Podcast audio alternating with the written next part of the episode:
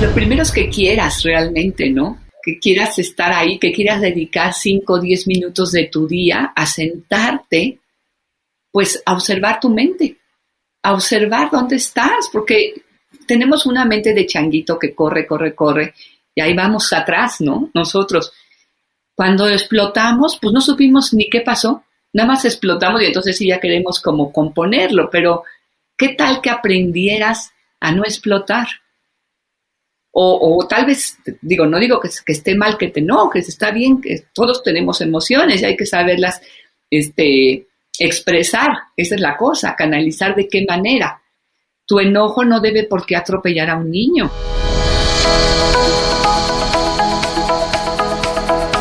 Hola, has venido a escuchar nuestras historias, ¿verdad? Entonces, bienvenido a Cuentos Corporativos, el podcast donde Adolfo Álvarez y Adrián Palomares hacen de juglares y nos traen relatos acerca del mundo de las empresas y de sus protagonistas. Prepárate a escuchar interesantes historias acerca del management, startups, compañías exitosas y fracasos empresariales. Pon a tono tus oídos y disfruta de este nuevo capítulo de Cuentos Corporativos. Y como todo cuento, este también empieza con un había una vez. Que lo disfrutes. Hola a todos, soy Adrián Palomares y les doy la bienvenida a Cuentos Corporativos, el podcast que relata la historia de mujeres y hombres que construyen, emprenden, innovan, se equivocan, fracasan y en la mayoría de los casos vuelven a comenzar. Yo soy Adolfo Álvarez y en esta oportunidad tenemos el gusto de presentarles nuestra segunda temporada que hemos denominado Aprender de los Grandes, donde vamos a darle cabida a las conocidas empresas constituidas. Se trata de compañías y figuras maduras y consolidadas, pero que han logrado reinventarse y adaptarse a los nuevos tiempos. Así que comenzamos este nuevo episodio diciendo como siempre las palabras mágicas. Había una vez una joven mexicana que descubrió su pasión por la educación. Se ha dedicado por más de 30 años a educar a niños de primaria en el idioma inglés, trabajando con diferentes plataformas y con el bachillerato internacional, así como con programas socioemocionales de autorregulación. Nuestra invitada hace aproximadamente 12 años descubre el mundo de la meditación. Primero lo hace estudiando en México y luego, ¿por qué no?, decidió irse a India y a Nepal, en donde conoció diferentes filosofías y técnicas que a lo largo de este tiempo han enriquecido su vida. Ella decide llevar alguna de estas prácticas a su pasión inicial, que es nada más y nada menos que los niños, ayudándolos a tener una conexión mucho más profunda con ellos mismos, a escuchar su sabiduría interna a través de lecturas, respiración, canciones, a conectarse con emociones y a observar sus pensamientos. Bueno, nos acompaña Elvira Marco, más conocida como Babacén, y ella nos dirá por qué. Fundó, ella fundó junto con su hija Regina Marco Niños Zen, una plataforma que lleva a las familias y a sus hijos a un viaje hacia el interior de una manera activa y divertida, con el fin de que los niños crezcan más conscientes y que sean acompañados tanto por padres y por educadores en este camino. Muchísimas gracias Elvira y bienvenida a Cuentos Corporativos. Es un gusto saludarlos y gracias por la invitación. Eh, qué, qué, oportunidad tan grande de poder platicar más a tu audiencia para que ellos puedan conocer cómo podemos trabajar el mindfulness a los niños desde los tres años. Qué increíble. Primera pregunta importantísima para este episodio. ¿Cómo te decimos? ¿Elvira o Babacén? Fíjate, esto surge porque tengo un nieto que me dice Baba. Y, como el niño Zen, pues no sé quién dijo un día Babacén y ya se me quedó el nombre de Babacén, pero... Pues, ¿Babacén? Pues, cómodos. Muy bien, Babacén. Y entonces cuéntanos, cuéntanos un poco más de ti, cuéntanos de tu persona, de tu historia. Dimos una introducción un poco acartonada. Ahora cuéntanos el lado humano de Babacén. Pues mira, resulta que me, me, gusta la parte de estar con los niños y educar, y esto lo descubro el día que me convierto en mamá, ya hace 37 años. Es cuando veo que tengo una no sé, una conexión especial que puedo ponerme muy, ser muy empática con los niños y que además disfruto mucho el rol de mamá. Y bueno, claro, de ahí empiezo a cuestionarme. Yo había estado trabajando muchos años en el turismo, pero pues por cuestión de horarios ya no me es fácil, porque ahora tengo una hija que sacar adelante y demás. Empiezo a cuestionarme la situación de volverme maestra, esa, ya siendo mamá. Y, y, bueno, no, pues es maravilloso. Los niños te enriquecen, te dan muchísimo. También te quitan, ¿eh? Porque con tener un salón de clases tantas horas y demás, pues es mucha energía la que se requiere. Pero cuando encuentras tu pasión, cuando sabes que eso es lo que te llena, lo que te motiva, eh, esos niños se vuelven más que tus alumnos, se vuelven parte de tu vida, casi como unos hijos postizos. Entonces, pues ahí yo me encontré feliz, ¿no? Por muchísimos años estuve trabajando y tuve la oportunidad de caer en una escuela que ya se fijaba muchísimo en, un, en el niño como un ser integral, no nada más como, como un alumno. Y ahí pude empezar como a entender esta parte integral y a construirla y pues involucrarme mucho con mis niños y sus emociones, sentimientos y ver por lo que estaban atravesando, porque lo que viven en casa lo traen a la clase. Y entonces ahí es donde tienes que ser muy sensible para poder encontrar de qué manera puedes sacar lo mejor de cada uno de ellos. Pero pues se quedaba corto, ¿no? Se quedaba corto esto y bueno, no tenía yo ni idea, yo me seguía preparando, uno como maestro siempre está creciendo y siempre las escuelas te están ayudando a este crecimiento. Pero cuando empieza la etapa de la meditación, cuando entra a mi vida, pues me cuestiono por qué no llevarlo al salón de clases. Ah. Ok, a ver, pues muy interesante. Justo, justo es el tema que queremos abordar, ¿no? ¿Cómo se da ese acercamiento al mundo de la meditación? ¿Cómo de pronto decides que quieres comenzar a conectar con la meditación? Pues todo esto es eh, gracias a Regina, mi hija. Grandes maestros, ya ves que nuestros hijos, eh, más que nosotros vengamos a enseñarles, más bien venimos a aprender de ellos. Y es Regina que, pues en, que será 18 años, empieza a tener como toda esta curiosidad por el yoga, eh, por la meditación y lo viene a traer a la familia. Posteriormente ella se hace maestra de yoga, empezamos a, ir a sus clases, mi esposo y yo, y, bueno, una cosa va muy pegada de la otra, ¿no? Porque el yoga es mucha presencia, es un gran maestro tu tapete de yoga porque te estás ahí viendo reflejado, ¿no? Te ves competitivo, te ves frustrado, te ves feliz, te ves de todo, pero este silencio y ese contacto con tu respiración al hacer las posturas es en sí una meditación. Y pues esto fue poco para Regina, ¿no? No se conformó y siguió profundizando y se fue a la India. Y ahí fue como eh, nos abrió la puerta a nosotros, que ya meditábamos aquí en México, ya habíamos empezado a seguir un camino espiritual, pero bueno, nos, nos enriquecimos mucho con estas visitas para ver cómo estaba ella. Ella se va siete años. Y yo como maestra pues podía ir los veranos y su papá y yo en diciembre. Así es de que hicimos varios viajes y tuvimos la oportunidad de conocer diferentes filosofías, diferentes caminos espirituales y grandes maestros. O sea, casi como la película, ¿no? Como siete años en el Tíbet. sí, qué casualidad, ¿verdad?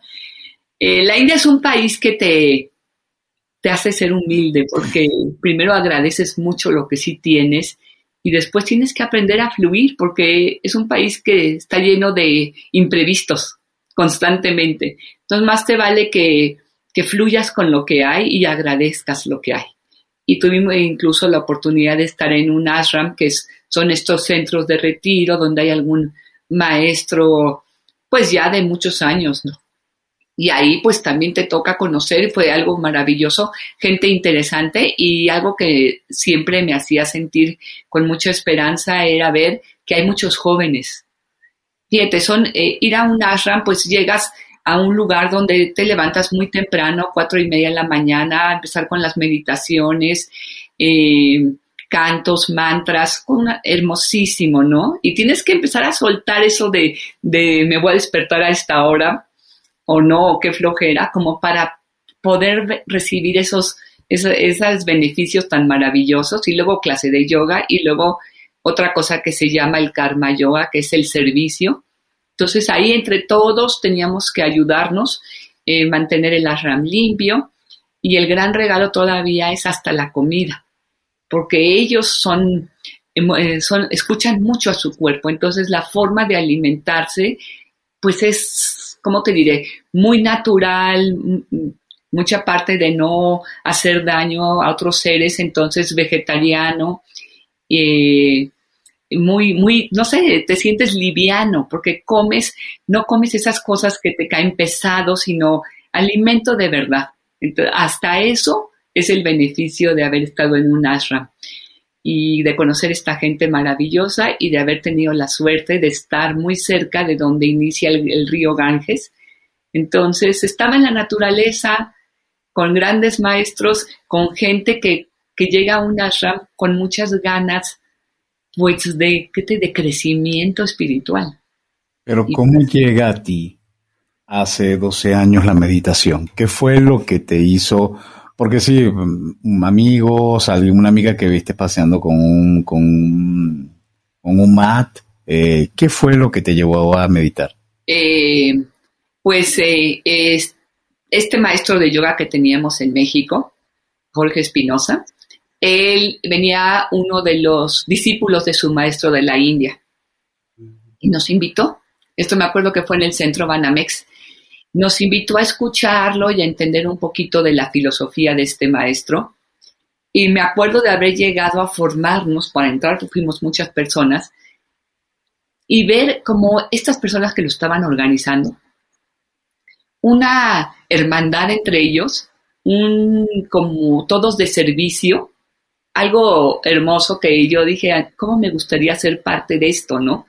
Y bueno, tuvimos la plática con un futurista y luego tuvimos la plática con el discípulo del maestro y, pues todo fue muy interesante, pero de ahí ya había la puerta hacia tomar unos cursos y en esos, ya en México con menos gente, y esos cursos fueron lo que me tocaron pero lo que me tocó en realidad fue el poder estar en contacto con mi corazón, que me di cuenta que por muchos años me había olvidado de sentir, me había olvidado de conectar.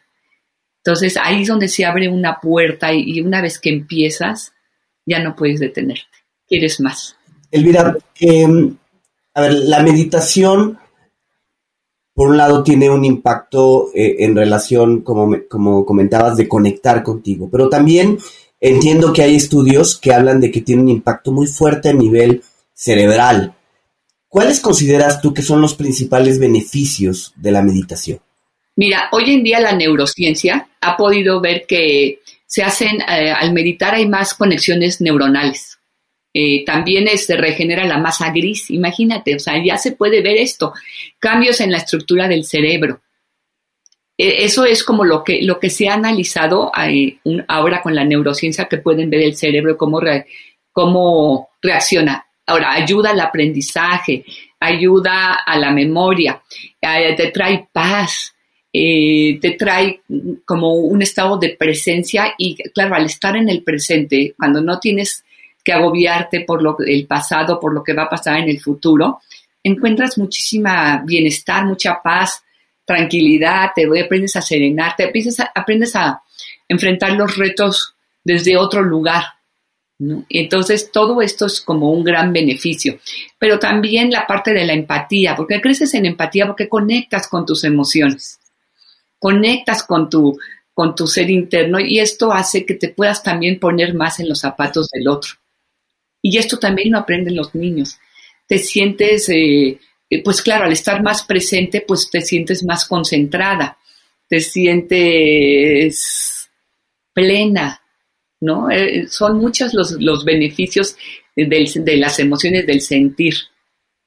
Y luego tienes la suerte de que tienes una sanga, que la sanga le llamamos como al grupo, que con el que tú trabajas, con el que tú creces y puede cambiar y porque unos van para un lado, otros van para otro.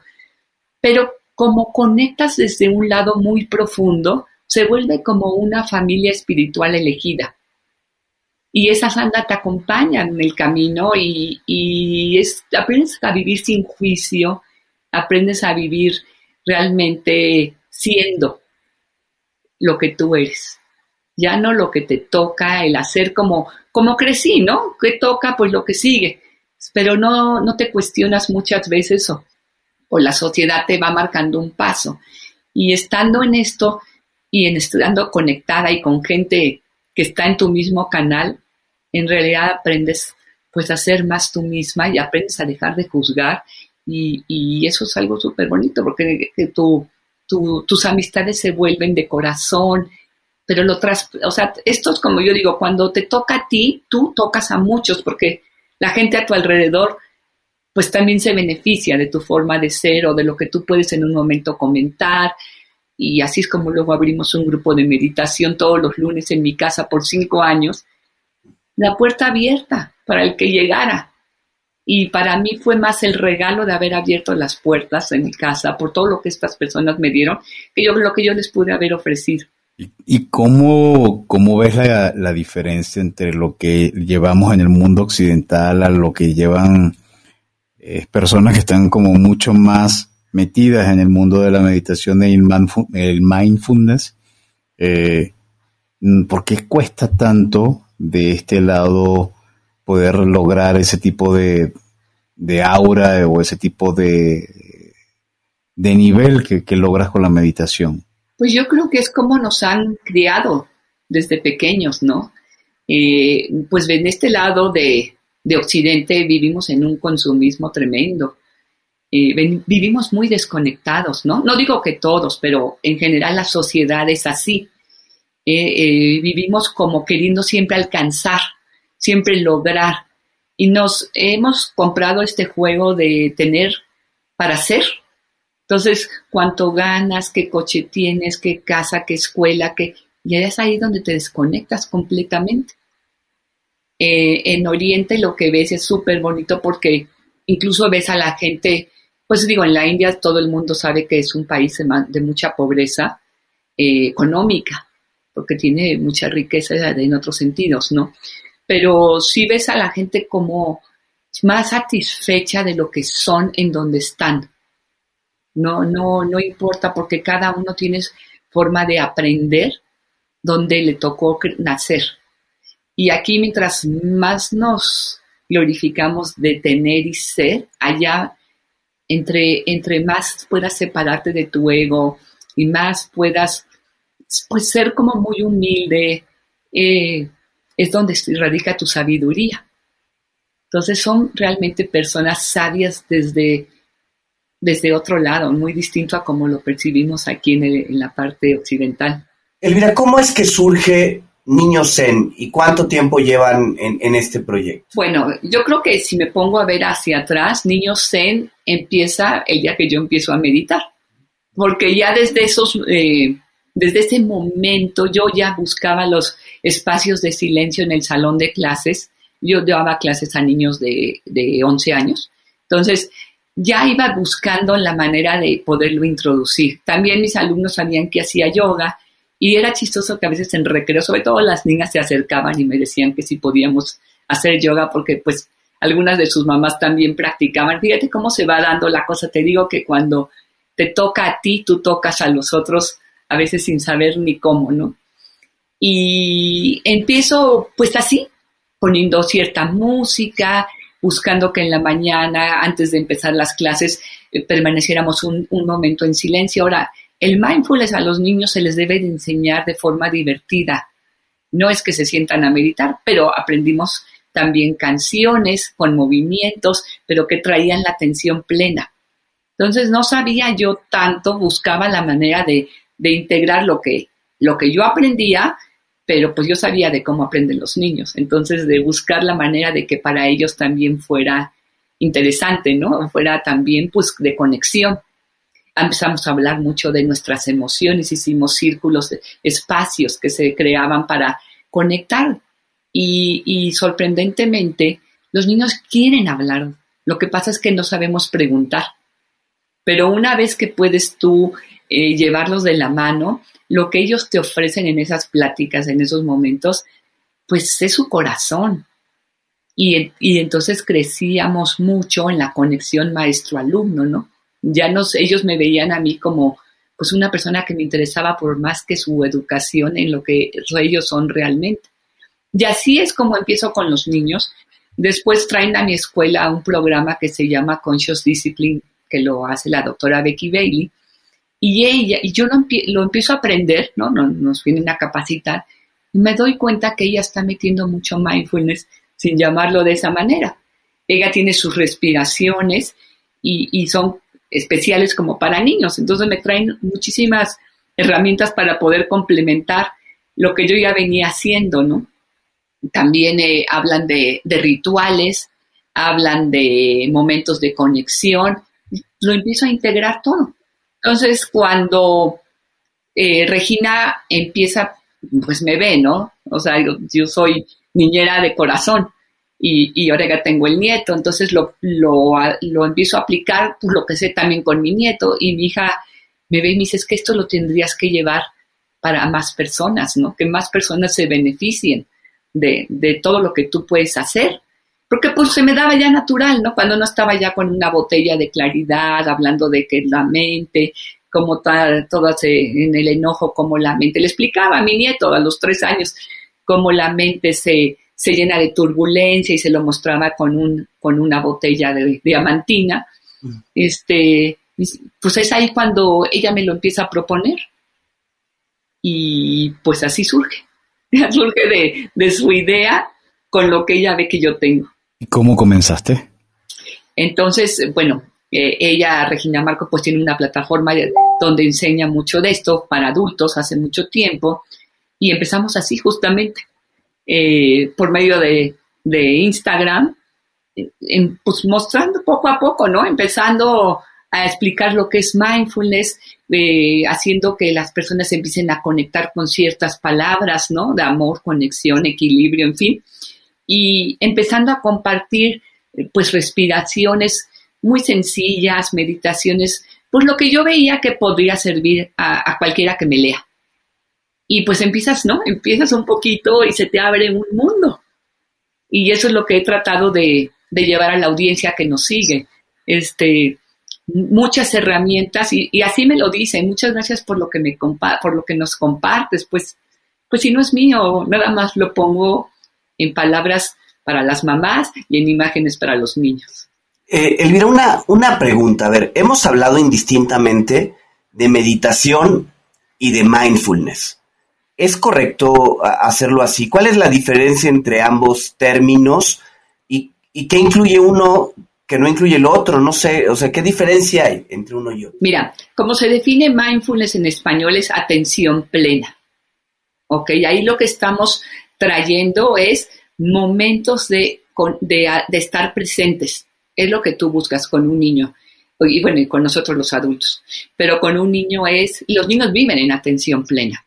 Solamente es hacerles, darse, hacerles dar cuenta que están, que están ahí presentes, porque es lo que no están conscientes, no tienen la metacognición para darse cuenta de sus pensamientos, pero tú los haces ser conscientes de esto.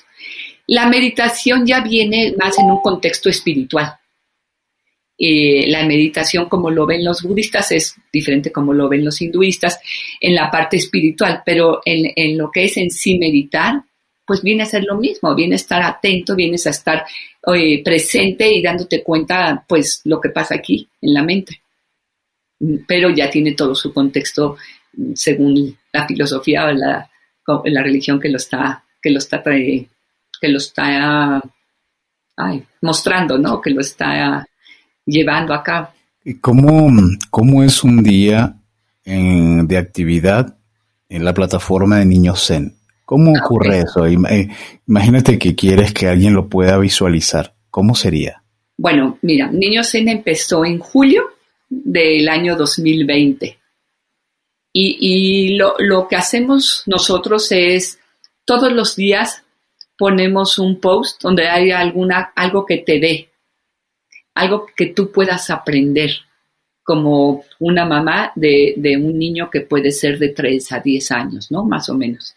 Entonces, eh, a veces hacemos eh, eh, frases, pero en el copy viene como más profundidad, ¿no? Porque yo pienso que el contenido es lo que, lo que hace que tus seguidores te sigan siguiendo, que, que sigan siendo, estando interesados.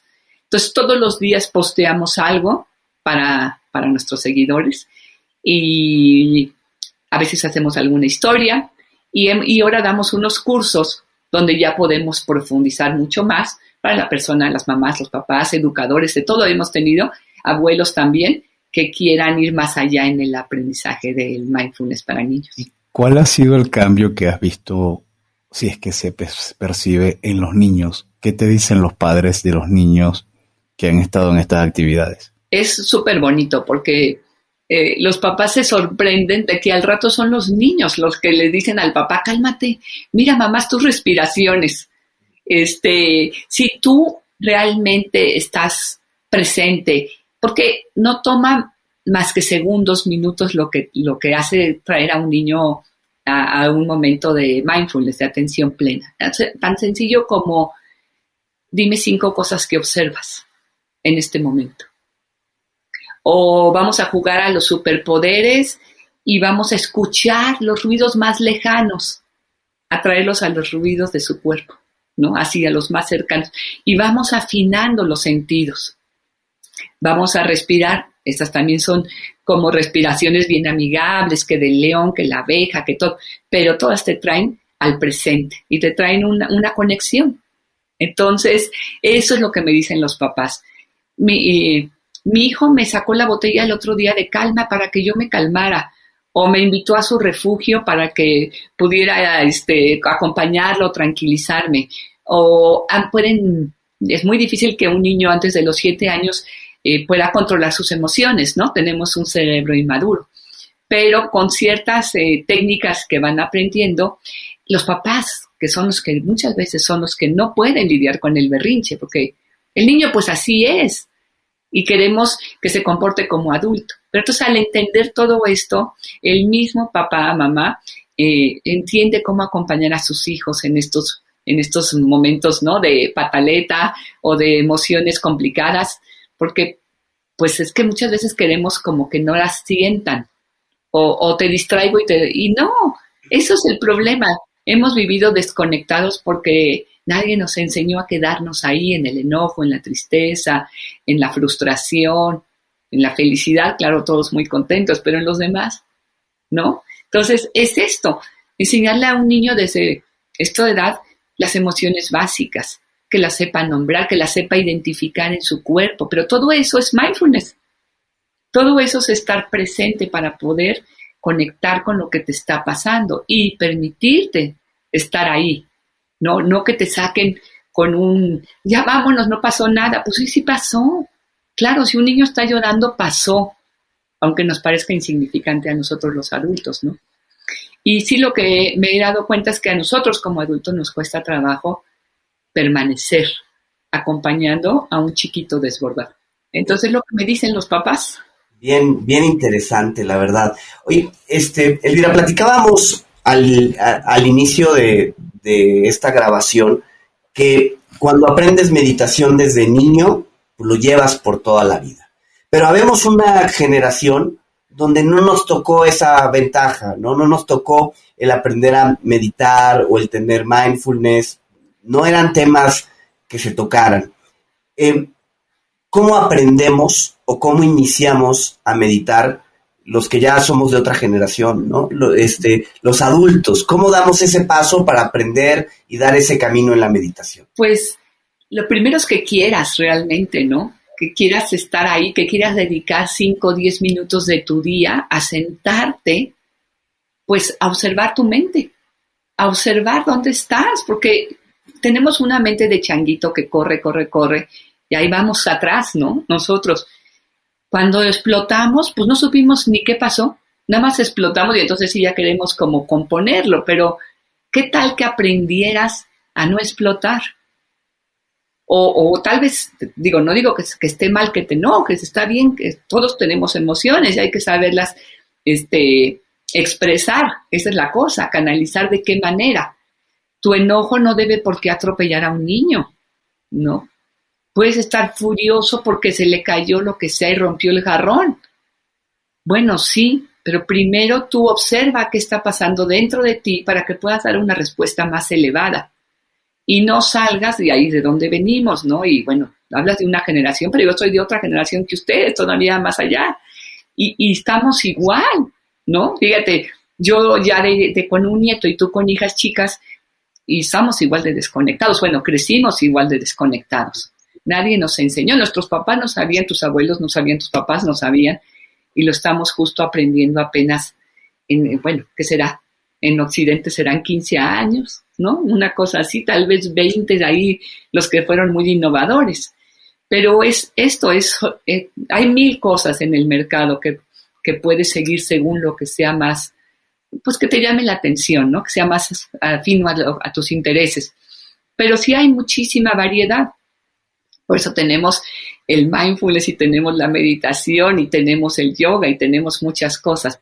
Tu camino, no importa cuál sea, a lo que te va a llevar es a poder observar tu mente, a poder conectar con tus emociones, a, a incrementar esos momentos de silencio y a buscarlos, porque después, ¿qué crees? Te gustan tanto que estás buscando amanecer. Yo me levantaba cada vez, entro a trabajar muy temprano como maestra, pero no me importaba levantarme a las mismas cuatro y media que en el ashram para poder hacer una práctica de meditación y poder estar en mi trabajo a tiempo y todo, ¿no? Porque sé que para mí, porque ya observé, la mañana es mi mejor momento. Es cuando puedo tener como más claridad mental. Entonces, cuando mi, mi práctica de meditación, pues puede ser de más calidad.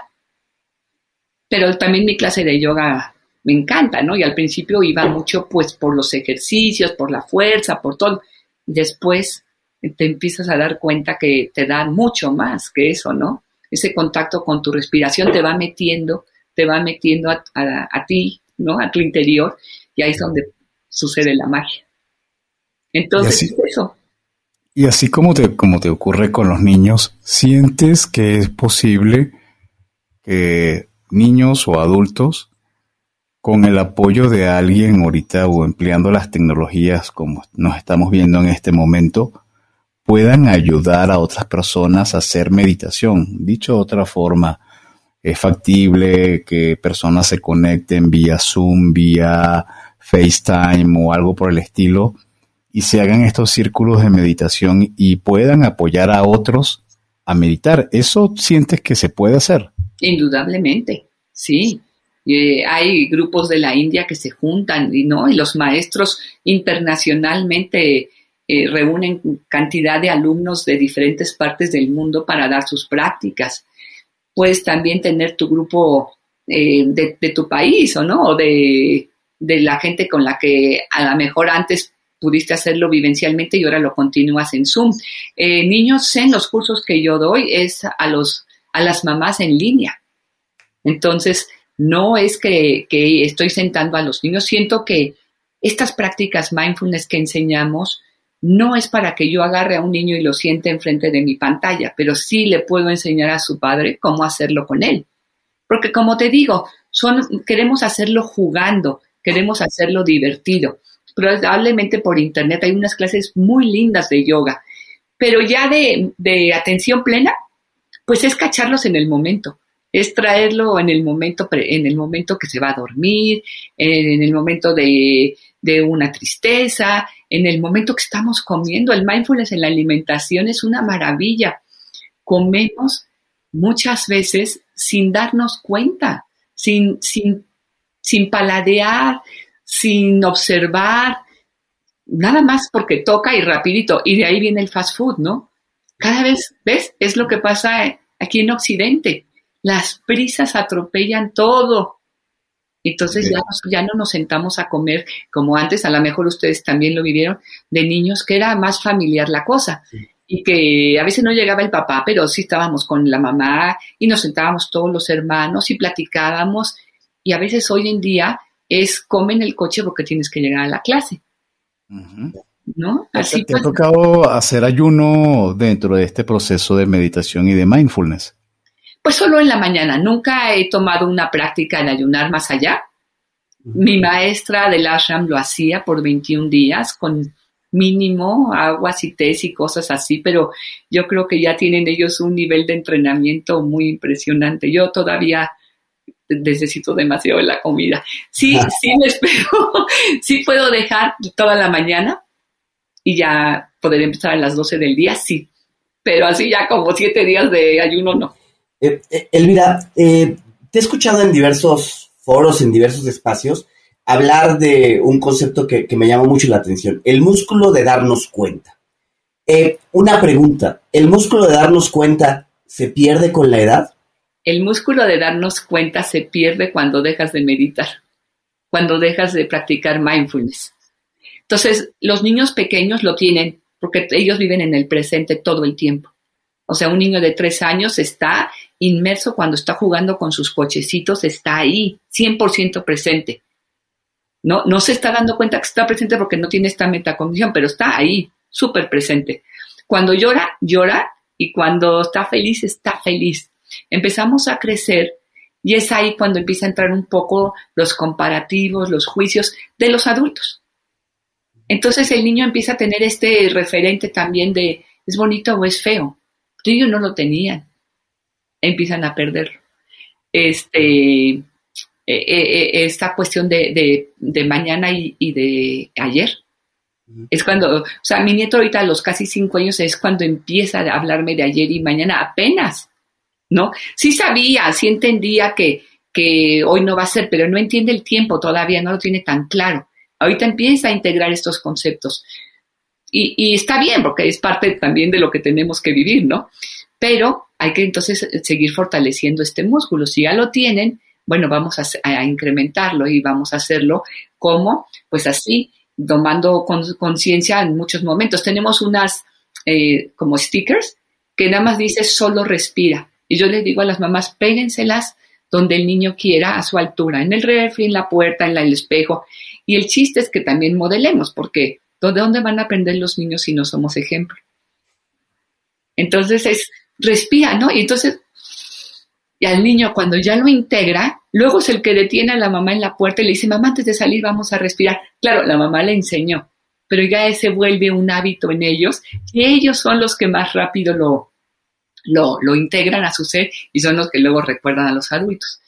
Eh, si lo perdiste porque no tuviste la oportunidad de hacerlo eh, cuando fuiste creciendo y porque también la sociedad y la adolescencia y todo eso puede ser que, que, te distraiga, pero lo aprendiste, lo tuviste como parte de tu vida de niño, vas a regresar a él.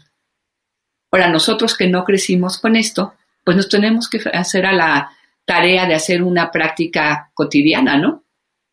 Porque si dejamos con el ritmo de la vida, si dejamos de hacerlo, pues lo vamos a, olvidar. Lo vamos a, dejar y se nos van a olvidar los beneficios y luego da flojera, porque a veces también estamos muy desconectados. Entonces te tienes que hacer a la rutina, como te has hecho a la rutina de tantas otras cosas, para que se vuelva parte de tu vida y ese músculo se siga ejercitando. ¿Has escuchado hablar de una metodología japonesa para enseñar a los niños matemáticas que se llama Kumon? Sí. Eh, lo que ellos han querido demostrar es que los niños que han pasado por el proceso de Kumon, eh, cuando ya están adolescentes o grandes, tienen una agilidad matemática que los ayuda a resolver además otro tipo de problemas más allá de cualquier elemento de cálculo. ¿Qué crees tú que va a ser el futuro de los niños que pasan por Niños? Ah, qué buena pregunta. Pues van a ser niños más conectados, van a ser niños más empáticos, más atentos, eh, más conscientes. El futuro que yo quiero lograr para mis niños Zen es que primero sigan creciendo así, conectados, presentes, atentos, eh, con atención plena. ¿Felices? ¿Perdón? ¿Felices? Ah, bueno, es que va así, claro, de la mano, ¿no? El estado de bienestar que te trae la atención plena es, ¿cómo te puedo decir? Es una cosa maravillosa. Es, brillas desde adentro, se te ven los ojos.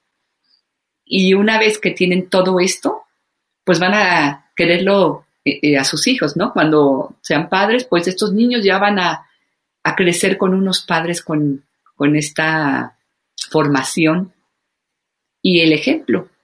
Porque si, si, si tú continúas con tu práctica y pones muchas herramientas en tu, en tu estuche, las vas a poder sacar muchas veces en, en estos momentos arrebatados.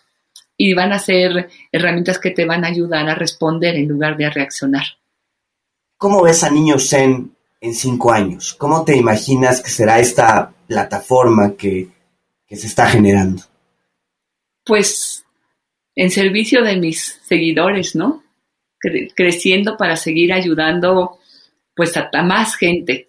Nosotros quisiéramos llegar, pues ahorita es en español, quién sabe si más adelante sea en otro idioma, pero imagínate llegar a, a tantos países de habla hispana. Ahorita nos, nos ven ya de muchísimos lugares tenemos mamás que vienen de Argentina, Colombia, de Ecuador, de Costa Rica, y bueno, y bueno, me imagino gente que hasta que habla hispana tal vez que venga de estas raíces, pero pues en Estados Unidos, en Alemania, de España, sí tenemos gente de todo el mundo, pero necesitamos más, porque somos como soldados de luz. Entonces, esta luz tiene que seguir creciendo, porque yo sí creo en el cambio de conciencia a nivel mundial y estos soldaditos de luz son mis niños, Zen, pero también son sus papás y también es toda la gente que está entrando cada vez más y más y más a este mundo de conciencia, donde de verdad ya no quieres aplastar a la hormiga porque, pues porque no sé, yo aplastaba así a cualquier animal, nada más porque así crecí. Y hoy en día ya me ves ahí recogiendo los insectos y sacándolos y esperando que mi nieto nos vea. No, no es que yo le, le imponga, pero el ejemplo. Entonces, llevar luz, ¿no? A tanta oscuridad que tenemos. Ava, ¿sientes que tú te has reinventado? ¿Te ha tocado reinventarte en función de estos tiempos? ¿O no? ¿Eres la misma persona que hace 15, 20 años? No soy ni siquiera la misma persona que cuando empezó Niño Zen. ni siquiera. Y eso fue Julio. Todo el tiempo nos estamos reinventando y en la educación más, porque los niños van a mil por hora y, nosotros nos tenemos que estar actualizando constantemente, ¿no? Eso lo viví en mis 30 años de maestra. Ya aprendíamos esto, pero ahora es esto, y ahora es esto, y así eh, era todo el tiempo. Y con mindfulness también, pues me he echado un clavadazo y he seguido aprendiendo muchísimo y cada vez leo más autores y, y me fascino de, de aprender como de Tish que tiene toda esta parte de plantando semillas y de tranquilos y atentos como una rana de Snell, de gente que lo ha traído a los niños por ya por muchos años, que yo todavía no conocía, pero que he aprendido muchísimo, ¿no? Y, de leer muchos libros. Te reinventas, sí, a fuerza. Y luego vino la pandemia y nosotros, aunque en la escuela teníamos la fortuna de, de tener una plataforma tecnológica buena antes de esto, lo cual nos ayuda a ser una escuela punta de lanza, ¿no? Pero igual, pues ahora todo en línea. Yo ahora aprende a ser maestra en línea y desde el, desde el ¿no? Nosotros lo hacíamos por la plataforma Meet, pues imagínate, y luego yo, abuela, o sea, ni siquiera soy tan joven como ustedes que agarran la tecnología fácilmente y ahora graba clases, y ahora no mejor darlas en vivo, y ahora que te mandan a tal plataforma el trabajo, y ahora apréndelo a subir, y, ahora Regina, ¿no? Con, con niños Zen, pues, ¿cómo se hace esto del Instagram? Yo nada más sabía subir mis fotos ahí de, de alguna vacación por ahí para compartir con mis amigos, pero ahora ya tengo que trabajar aquí y aprender toda esta parte, ¿no? Y a dar ahora los cursos a mis mamás como webinars que hemos tenido en un solo curso a veces 300 personas. No todos entran a la clase en vivo porque también se queda grabado, pero sí tiene 100, 150 personas en el webinar y, pues todos preguntando y, cómo poder transmitir de la mejor manera para que se lleven las más herramientas posibles. Entonces sí, ha sido una gran reinvención. Elvira, en, en cuentos corporativos tenemos unas preguntas pues obligadas, ¿no? ¿Te gustan los cuentos? Fíjate que cuando me preguntan de los cuentos, ¿no? Cuando tú me, contactaste, yo digo, seguro tuve una infancia medio ausente de cuentos porque más allá de Caperucita Roja y eso, no, no tenía como claridad, o sea, no me vino a la mente nada, ¿eh? Fíjate qué chistoso. No me acuerdo de mis papás leyéndome en la noche, cosa que es un momento mindfulness, ¿no? Es un momento de presencia, pero no, no, no lo recuerdo, entonces seguro no lo viví. Y, y más bien, ¿sabes qué momentos me vinieron? Las historias, los cuentos que leíamos en mi clase de Reading Comprehension con mis alumnos, ahí.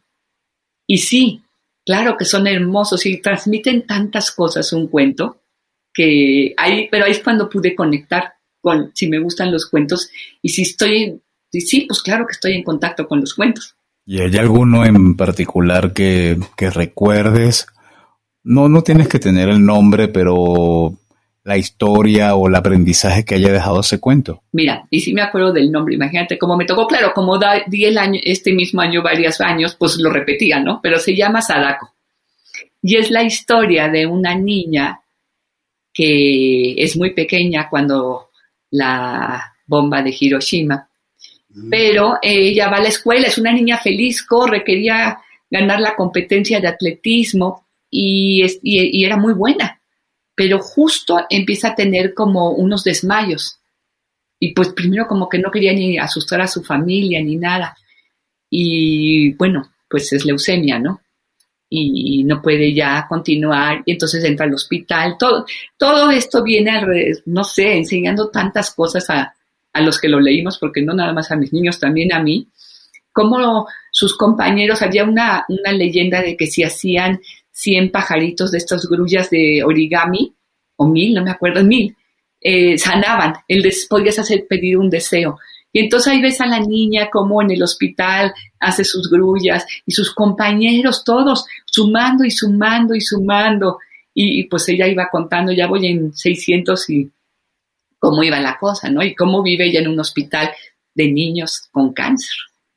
Y cómo se muere un compañero y, y pues no, no llega, no llega a juntar los mil oh. pajaritos, sí se acaba ella muriendo, pero sus compañeros lo hacen. Entonces hacen un tributo para ella y de hecho ahora hay una estatua de una niña con una grulla en sus brazos.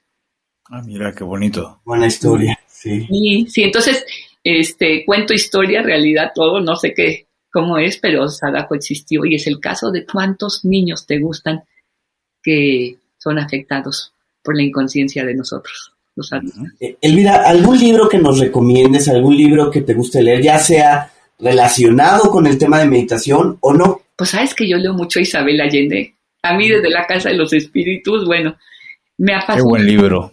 Sí, es un... Y porque además parecía como que García Márquez vestido de mujer, ¿no? Sí, y fíjate que García Márquez y Cien años de soledad es otra maravilla también, ¿no? Surrealismo, todo. Sí, sí, también me, me, ha gustado leer a García Márquez, a Mario Vargas Llosa, también he leído. Y pues sí, me, me, gusta mucho leer, eso es algo que sí tengo de mi papá y mi mamá, los dos leían bastante. Siempre había libros en mi casa y pues crecí leyendo. No soy así unas lectoras así que lea demasiado, pero más vacaciones, tú me ves con mi libro, porque además lo necesito ir a comprar y llevármelo así físico. Tú no lees en Kindle, lees en físico. Yo leo en físico, sí.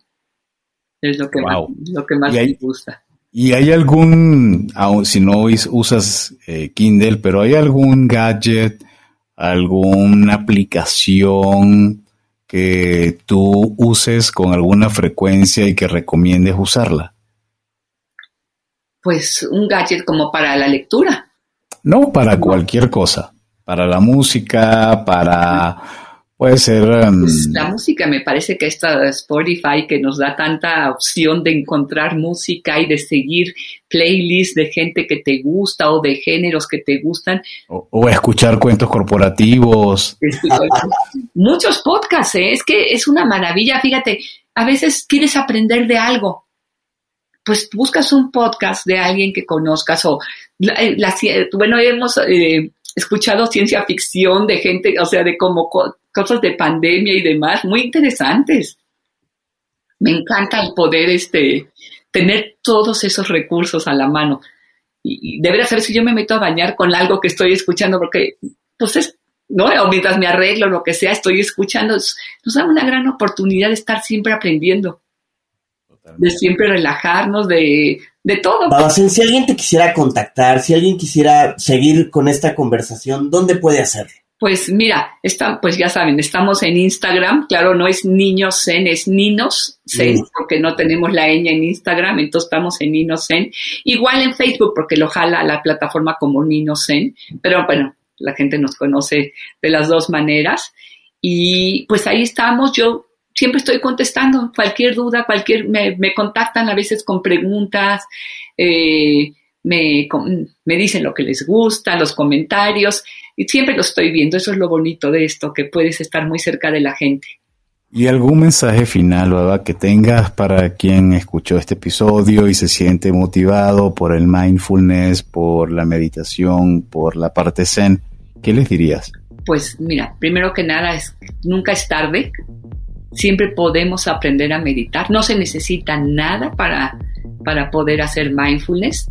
Nada más se necesita que tú tengas ganas de poder contactar con tu corazón, con tus pensamientos y quieras estar presente. Entonces, mindfulness es para todos.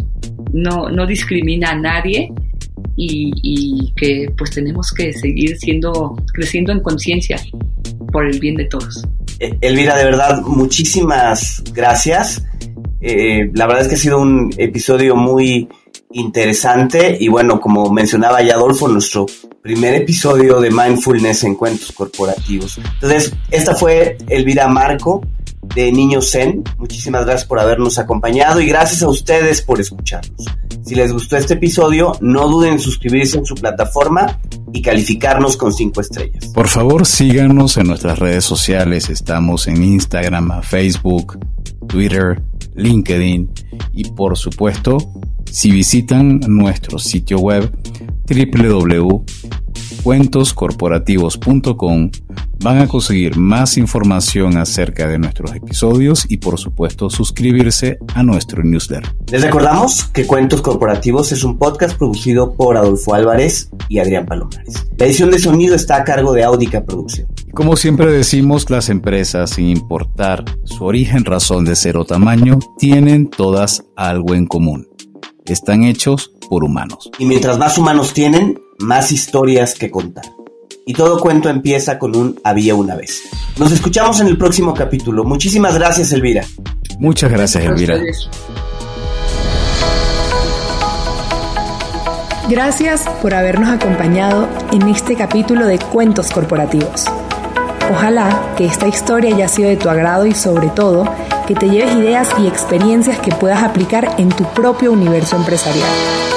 Esperamos que nos escuches nuevamente y recuerda, todos los cuentos comienzan con un había una vez. Hasta la próxima.